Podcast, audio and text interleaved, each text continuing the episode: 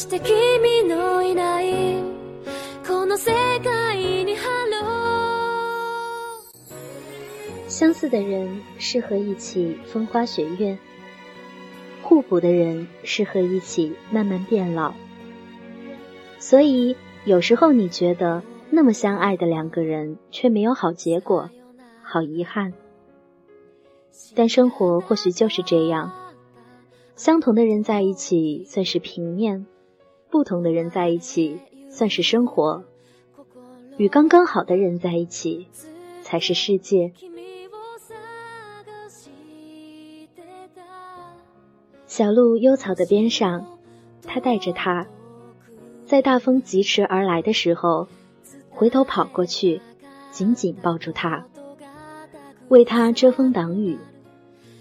路上行人很多，有人匆匆跑去，有人找着掩体，但他们抱在风中没有动。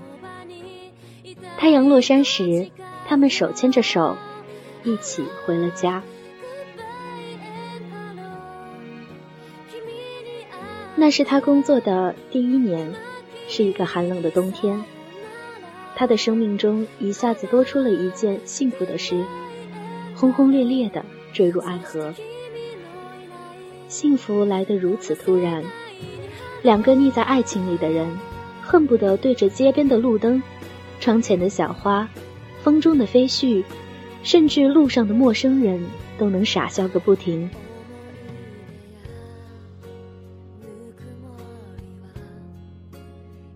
他们相识在一个聚会上，相知在这座城市，暂且叫他高先生。叫他静小姐吧。高先生是山沟里出来的土炮，书没读多少，出来打工很多年，被大城市的人群推着走，算是在这座城市给自己镀了一层铁。静小姐高校毕业，家里情况较好，自身条件优渥。他们没有一见钟情，但思想比较融洽，聊得很投机。从开始就没有再停下来，这样一来二去，在一首歌中，在一场电影中，在一次约会中，他们成为了情侣。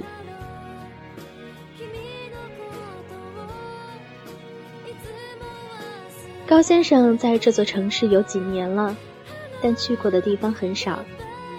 可这次不一样，身边有着静小姐。高先生第一次陪着爱的女孩子逛街，虽然他很累，但他很高兴，能够感受到他眼神里的笃定和走过的空气里都弥漫着蓬勃的爱意。他们手牵着手一起去爬山，一起看花，一起走过烟袋斜巷，踏过南锣鼓巷，在入夜的后海听一首民谣，在喧嚣的街道吃一顿美食。只觉得每一个眼神那样饱满、明亮且浓烈的感情，每一秒时光比蜜糖还要香甜。黄昏里，他们坐在公交车上，相互依着，阳光透过梧桐打在身上的时候，高先生就会奢侈的希望，这辆车能够一直一直开下去，永远不靠站。分开的时候，高先生都是还没有分开。就开始想静小姐了，在阳光下，可以感觉到一脸醉人的花香。与相爱的人在一起，一寸光阴一寸金。可惜的是，即使有金山银山，也买不来太阳不下山。即使再相爱，也有保质期。如果白雪公主和王子的童话有续集，他们肯定也会在家里碎盘子，不是吗？很快就有了变化。高先生是一名快递员，每天骑着电动车穿梭在每个小区、各大写字楼。其实这工作和民工并无太大区别。而静小姐穿体面的碎花长裙。光鲜亮丽的出入在民企聚集之地，有些东西在不知不觉的过程中就逐渐变得不一样了。就像静小姐家里知道她谈朋友后，问的第一句话就是：“他一个月挣多少钱？存了多少钱？干什么工作的？家里条件怎么样？有房吗？是独生子吗？”从来不会有人去问你爱他吗？他爱你吗？他对你好吗？不会看见一个平凡的人是多么的努力。就像有一次，他们一起去买衣服，中途遇见静小姐的同事。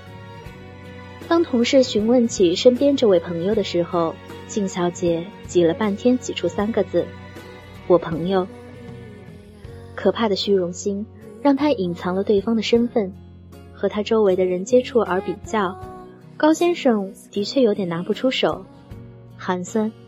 风雨过后的苍老。大兵说：“喜欢有时候不重要，重要的是你是否有能力去喜欢，是否有尽力去触碰，是否有定力去坚守，是否有魄力去取舍，是否有权利去选择。”自从高先生喜欢上静小姐以后，他的每一个想法，每一个计划。都与静小姐有关，可又能怎样呢？很多人以为只有无休止的争吵、不理解、出轨，才会消磨掉一份感情吗？比这更可怕的是，从来没有过天崩地裂的争吵，爱情却在不痛不痒、不远不近、不真不假的现实过程中，一点点消失殆尽。金小姐是个美丽善良的姑娘，肯定有不少追求者。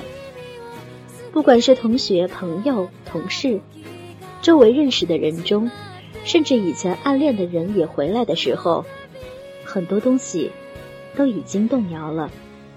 错与对，是与非，有时候没有那么绝对。我们爱的没有错，做的也没有错。只是现实有时候总不能让我们如愿，遇见对的人的时候，时间没有刚刚好。在刚刚好的时间里，对的人早已不在。沉寂许久之后，静小姐就要大婚。当高先生知道这件事情的瞬间，觉得前所未有的失落。那种感觉，像是在年少时期偷喝了一杯白酒，从此以为所有的酒都该如此浓烈。所以说，遇见没有早晚，在刚刚好的时间，遇见刚刚好的人，如绿芽遇见春雨，如朝阳遇见晨露。或许一个转身就是天涯，或许一次驻足。就是永恒。Hello, goodbye and hello. 君に会って今君とさよなら Hello, goodbye and hello. そして君の